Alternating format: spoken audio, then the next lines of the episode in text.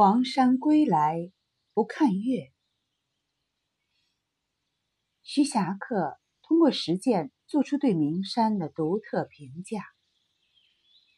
他是科学家，未染文艺批评中一味吹捧的习气，敢于贬五岳。我到过泰山、华山和衡山。虽也觉得这些山的景色都不错，各有特色，但比之云贵川藏地区崇山峻岭的气势和风光，都不过是小巫见大巫。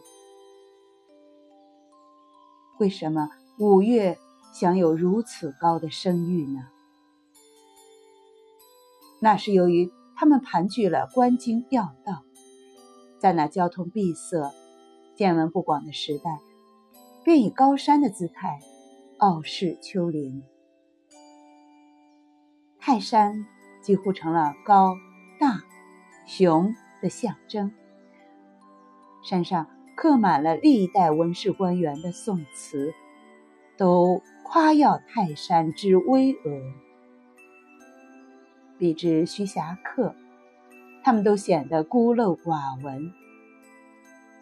山东的孔子，如果见了珠穆朗玛峰，当愧于说：“登泰山而小天下了。”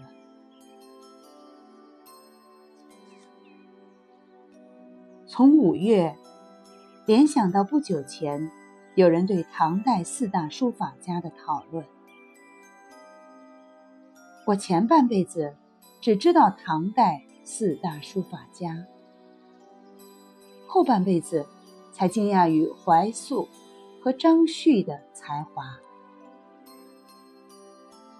看来不应囿于别人规定的几大家的说法。名家有确有真才实学的，也有欺世盗名。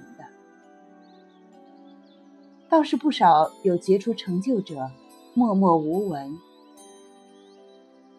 由于有大量的吹捧，显赫的名家威势遮掩了人们的耳目，令人失去了比较和识别的机会。有的名家确乎成了文化前进的绊脚石。我并非有意贬五月。更非存心反对名副其实的名家，只是确确实实的感到时代在前进，人们的洞察力和识别力在迅速提高，真正的名家在陆续被发现。法国的权威词典拉鲁斯每年出新版。不断以新的知识修正旧的成见。名家应该永远被时代考验，接受新的甄别和评价。